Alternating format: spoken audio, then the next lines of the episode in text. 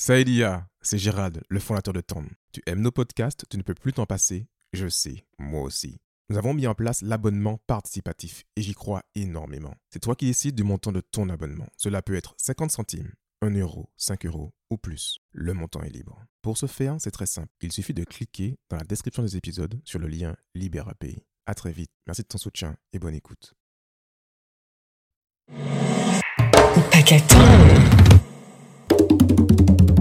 Hello tout le monde Bienvenue dans le podcast Parlement ultramarin qui analyse l'activité de nos élus. On a voté pour eux, ils sont là grâce à nous. Mais que font-ils pour nous?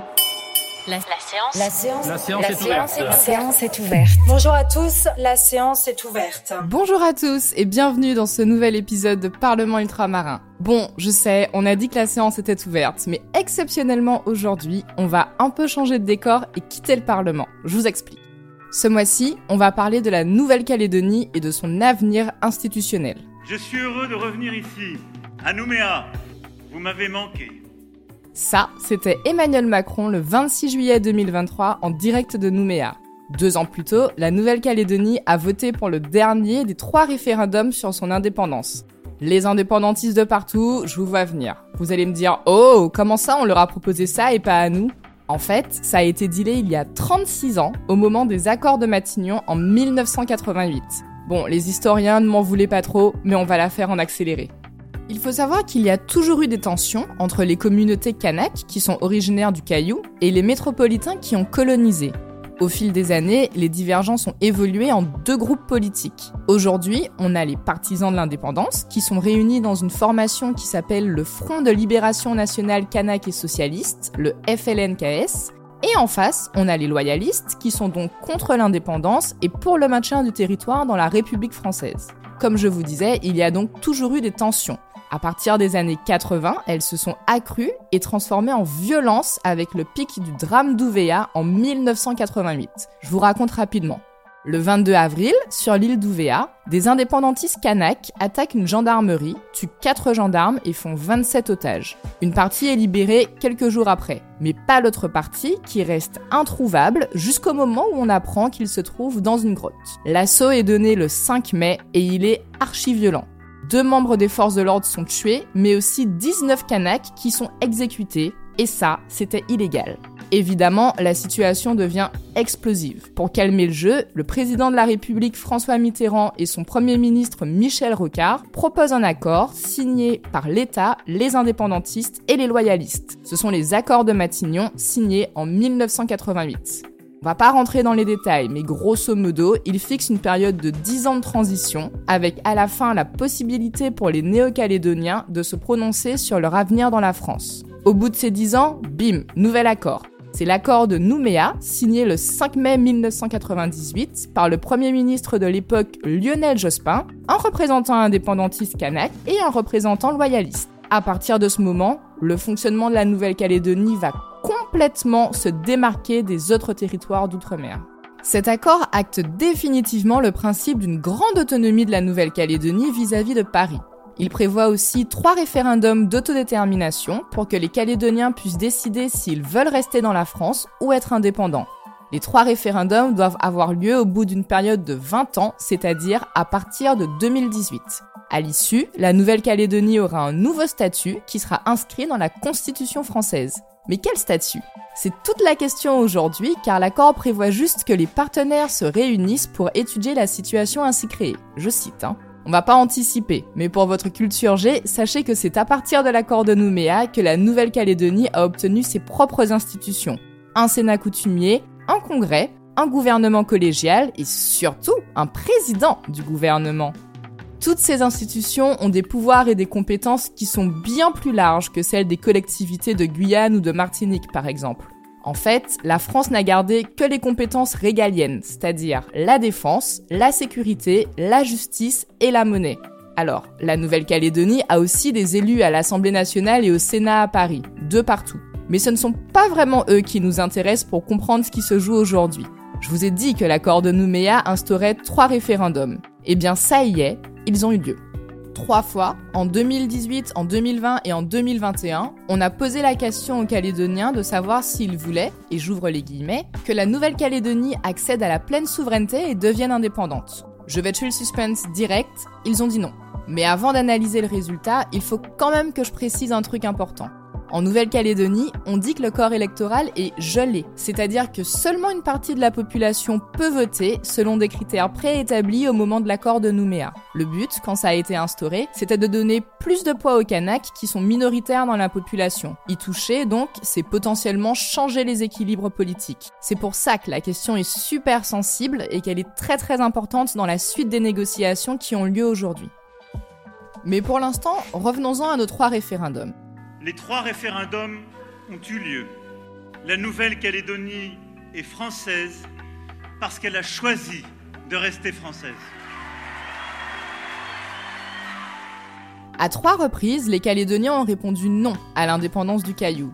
La première fois en 2018 avec 56,70% des voix, la deuxième fois en 2020 avec 53,26% des voix, et la troisième fois en 2021 à 96,49%. Ça vous choque le décalage sur le troisième résultat? Les loyalistes se seraient-ils multipliés comme des petits pains entre 2020 et 2021 Pas du tout. Le troisième référendum a été organisé en pleine épidémie de coronavirus et les indépendantistes, qui estimaient qu'ils n'avaient pas pu faire campagne correctement, ont demandé le report du scrutin. Mais ils n'ont pas obtenu gain de cause et donc, ils ont appelé à le boycotter. Leur consigne a été très suivie par les militants et la participation globale a chuté à 43% alors qu'elle dépassait les 80 les deux premières fois. Bien sûr, les indépendantistes ont annoncé qu'ils ne reconnaissaient pas du tout le résultat de ce dernier référendum et ils ont intenté des recours devant la justice.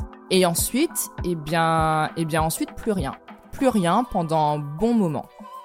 Les indépendantistes ont boudé pendant genre un an et demi. Et puis finalement, en mai 2022, ils se sont dit Ok, on va revenir à la table des négos, parce que quand même, on va rien gagner en boudant dans notre coin. Non, je rigole, mais à peine.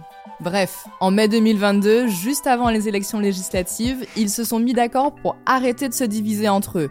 Parce que, oui, comme dans tout mouvement politique qui se respecte, il y a plusieurs partis et nuances indépendantistes qui se font la guerre. Donc, avant les législatives, ils mettent de côté les disputes pour présenter un seul candidat et avoir plus de chances de récupérer les deux circonscriptions qui étaient jusque-là aux mains des loyalistes. Devinez quoi? Ça n'a pas marché. Les deux députés qui siègent à l'Assemblée nationale aujourd'hui sont membres du groupe Renaissance, le parti d'Emmanuel Macron, et ils font partie des loyalistes. Après ça, clairement, c'était pas la fête chez les indépendantistes. Faut dire aussi qu'il y a eu plein de petits rebondissements, ou plutôt de petits couacs à Paris, qui les ont, euh, on va dire, vexés. Déjà, il y a eu la nomination de Yael Braun-Pivet comme ministre des Outre-mer. Jusque-là, tout va bien. Sauf qu'elle a démissionné à peine un mois plus tard pour se faire élire à la présidence de l'Assemblée nationale. Pas de bol, dans toute cette affaire d'élection, elle a annulé à la dernière minute une visite prévue en Nouvelle-Calédonie. Ça fait un peu mauvais genre et les indépendantistes l'ont plutôt mal pris. Ensuite, en juillet, il y a eu la nomination d'un nouveau gouvernement avec un nouveau ministre des Outre-mer. Mais pas tout à fait. Le portefeuille des Outre-mer a été intégré dans celui du ministère de l'Intérieur dirigé par Gérald Darmanin. Il y a eu la nomination d'un ministre délégué aux Outre-mer, Jean-François Carinco. Vous vous rappelez, on a un peu parlé de lui dans les premiers épisodes. Mais bon, comme nous les Outre-mer, on a pas mal de différences et de spécificités par rapport à l'Hexagone, le fait de ne pas avoir un ministère bien à nous a beaucoup beaucoup énervé nos élus. Ils ont considéré que le ministère des Outre-mer avait été placé, je cite, sous tutelle, et autant vous dire que c'est plutôt péjoratif. Donc nos élus ont babillé, mais euh, en vrai ça n'a rien changé, rien du tout. C'est toujours comme ça aujourd'hui, sauf que le ministre délégué s'appelle Philippe Vigier. Enfin, je vous dis ça alors qu'il y a un remaniement dans l'air à l'heure où j'enregistre ce podcast et que potentiellement, ça va changer. Mais bon, bref, hein, je ne suis pas Madame Irma, alors on verra bien. Et si le nom du ministre change d'ici à ce que vous écoutiez l'épisode, au moins vous saurez pourquoi. Donc, revenons à notre indépendance, enfin plutôt à notre non-indépendance calédonienne. En juillet 2022, Gérald Darmanin, qui devait aller en Nouvelle-Calédonie, annule lui aussi. À la place, il propose aux représentants des loyalistes et des indépendantistes de venir à Paris pour discuter. Mais bon, vous avez déjà cerné le caractère des indépendantistes, hein Ils ont dit merci, mais non merci. Donc, en juillet 2022, plus personne ne se parle et la situation est bloquée. Les mois suivants, jusqu'au mois de décembre, il y a eu plusieurs tentatives du gouvernement pour dialoguer. Faut dire qu'il y avait un peu urgence quand même, parce qu'en 2021, tout le monde s'était mis d'accord pour avoir une proposition un peu concrète sur l'avenir institutionnel du Caillou, au maximum en juin 2023. Donc, en septembre 2022, Jean-François Carinco se rend sur place. Et en vrai, ça se passe plutôt bien. Il parle à tout le monde, même s'il n'y a pas encore de discussion tripartite, c'est-à-dire des discussions avec tous les acteurs autour de la table. En octobre, on passe au niveau au-dessus. Cette fois, c'est la première ministre, Elisabeth Borne, qui envoie l'invitation aux deux camps pour venir discuter à Paris. Sauf que là, eh ben, c'est un flop. Les indépendantistes décident finalement de ne pas venir parce qu'ils contestent toujours le résultat du troisième référendum. Bye bye les espoirs de discussion tripartite. En fait, il va falloir attendre le mois de décembre 2022 pour que la situation se débloque un peu. Cette fois, Gérald Darmanin se déplace en personne et pour une semaine en Nouvelle-Calédonie. Il va y retourner en mars 2023 et là, enfin, quelque chose de concret en ressort. Alors, ne vous emballez pas, hein, ce n'est pas non plus euh, le nouvel accord du siècle qui va tout résoudre. C'est juste un nouveau rendez-vous fixé à Paris au mois d'avril. Le gros point positif par rapport aux précédents échecs, c'est que cette fois, les indépendantistes ont promis qu'ils viendraient. Donc, avril 2023, les réunions ont lieu, elles se passent plutôt bien, mais chacun reste toujours dans son coin. D'un côté, les indépendantistes du FLNKS réclament, ouvrez les guillemets, une accession à la pleine et entière souveraineté en 2025. De l'autre côté, les loyalistes réclament, là encore ouvrez les guillemets, une ligne d'horizon fixée sur le droit à l'autodétermination. Et on n'oublie pas le troisième acteur, l'État, qui a aussi son objectif, à savoir dégeler le corps électoral, c'est-à-dire l'élargir pour que plus de personnes puissent voter, avant les élections provinciales prévues en mai 2024 en Nouvelle-Calédonie. Petite pause ici parce qu'on va faire une digression. Les élections provinciales, c'est un peu l'équivalent des législatives. Les Calédoniens votent pour constituer leur congrès. Là où ça devient différent, c'est qu'ensuite, de la composition de ce congrès dépend la formation du gouvernement. Je vous explique. Si par exemple les élections provinciales sont remportées par les loyalistes, le gouvernement aura plus de membres loyalistes et donc sans doute un président loyaliste. Les élections provinciales sont donc très importantes parce qu'elles définissent le camp qui aura le pouvoir pendant 5 ans. En ce moment, le président est un indépendantiste. Voilà pour la digression, revenons à nos discussions générales. Sur le corps électoral, donc, les loyalistes sont favorables à un dégel, comme l'État quand les indépendantistes ne veulent pas en entendre parler. Enfin, ils ne voulaient pas. Parce qu'en juin 2023, Gérald Darmanin retourne à nouveau en Nouvelle-Calédonie, et là, les indépendantistes finissent par dire qu'ils sont OK pour discuter. On ne parle pas d'accord, hein, on parle juste de discussion à ce stade. Bon, à partir de maintenant, je prends un peu de liberté et accélérer tout ça parce que je parle déjà depuis beaucoup trop longtemps. Et puis en plus, euh, c'est mon podcast, ok? Donc je fais ce que je veux. Donc, euh, de juin 2023, on va arriver direct à janvier 2024. En six mois, qu'est-ce qu'il s'est passé? En juillet 2023, Emmanuel Macron lui-même s'est rendu en Nouvelle-Calédonie. C'était sa toute première visite depuis que les trois référendums ont eu lieu et clairement, on était sur un mood mission diplomatique, il ne faut fâcher personne. Pendant sa visite, il a fixé un calendrier pour la suite des discussions. On l'écoute. Je souhaite qu'une révision de la Constitution de la Ve République puisse intervenir début 2024. Il s'agira d'une révision constitutionnelle dédiée à la Nouvelle-Calédonie, parce que votre histoire originale au sein des institutions de la République le justifie, et parce que la Nouvelle-Calédonie demeurera une collectivité à part, disposant de son propre titre au sein de notre Constitution. Vous l'avez compris donc, à très court terme, il nous faut avancer sur le dégel du corps électoral pour les provinciales qui doivent se tenir en 2024. Il nous faut ensuite avancer sur cette citoyenneté calédonienne et la construction d'une citoyenneté pleine, substantielle. Et il nous faut enfin bâtir ce statut nouveau tel que nous voulons le faire. Alors, peut-être celui-ci pourra-t-il se faire en, quelques mois. Je le souhaite, mais je ne veux presser personne.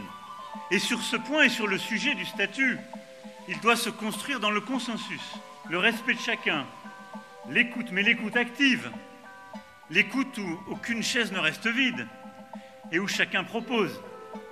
Après ce discours, les discussions ont continué et, incroyable mais vrai, en septembre 2023 a eu lieu la toute première réunion tripartite entre États, loyalistes et indépendantistes à Matignon. C'est peut-être anecdotique pour vous, mais je vous rappelle que c'est la première du genre depuis 2019 hein, quand même. Alors, de quoi ont-ils parlé? Eh bien d'un projet, élaboré et présenté par l'État un petit peu avant, avec dedans trois points qui nous intéressent particulièrement. Primo, le texte proposé réaffirme que même si la Nouvelle-Calédonie est restée française après les trois référendums, on ne touche pas à la citoyenneté néo-calédonienne qui a été créée par l'accord de Nouméa et à d'autres acquis qui ont été mis en place à ce moment-là. Deuxio, proposition de dégel du corps électoral avec un accord pour les élections provinciales de 2024. Et tertio, il contient la réaffirmation du droit à l'autodétermination, mais cette fois sans calendrier. Qui veut dire qu'à un moment X, mais pas avant environ 50 ans hein, quand même, et avec certains préalables, les Calédoniens pourront être amenés à revoter sur la façon dont ils se positionnent par rapport à la France. Et ils signèrent l'accord et vécurent heureux. Lol, non, pas du tout. Le projet d'accord n'a pas été signé parce que, évidemment, il y avait des points contestés par les parties. Aujourd'hui, les discussions sont encore une fois en train de patiner et clairement, ça fiche en l'air le calendrier souhaité par Emmanuel Macron. Parce qu'au-delà des discussions sur la Nouvelle-Calédonie, le président de la République a annoncé qu'il y aurait un congrès, c'est-à-dire un vote de l'Assemblée nationale et du Sénat réunis, au mois de mars 2024 pour discuter de sujets nationaux, par exemple, l'inscription de l'IVG dans la Constitution. Mais vu que les discussions sont bloquées sur la Nouvelle-Calédonie, ça risque d'être très compliqué d'avoir de vraies propositions solides d'ici là pour les soumettre au Congrès, aussi bien sur le dégel du corps électoral que sur l'avenir institutionnel. Mars, ce n'est que dans trois mois, hein, et je vous rappelle qu'il a fallu quatre ans avant que tout le monde se remette autour de la table. Alors pour Noël, bon j'abuse un petit peu, le lendemain de Noël, le 26 décembre, Elisabeth Borne a concrétisé les choses après avoir demandé un avis au Conseil d'État.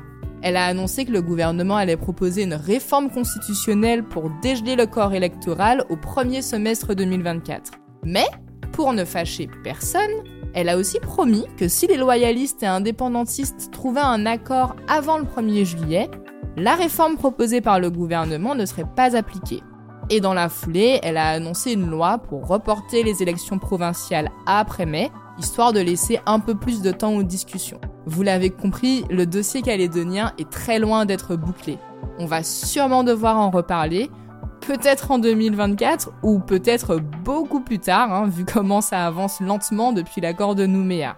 En tout cas, moi j'ai très hâte parce que je ne vous cache pas que j'adore ce sujet. J'espère qu'il vous a autant plu et je vous donne rendez-vous pour le prochain épisode de Parlement ultramarin en février.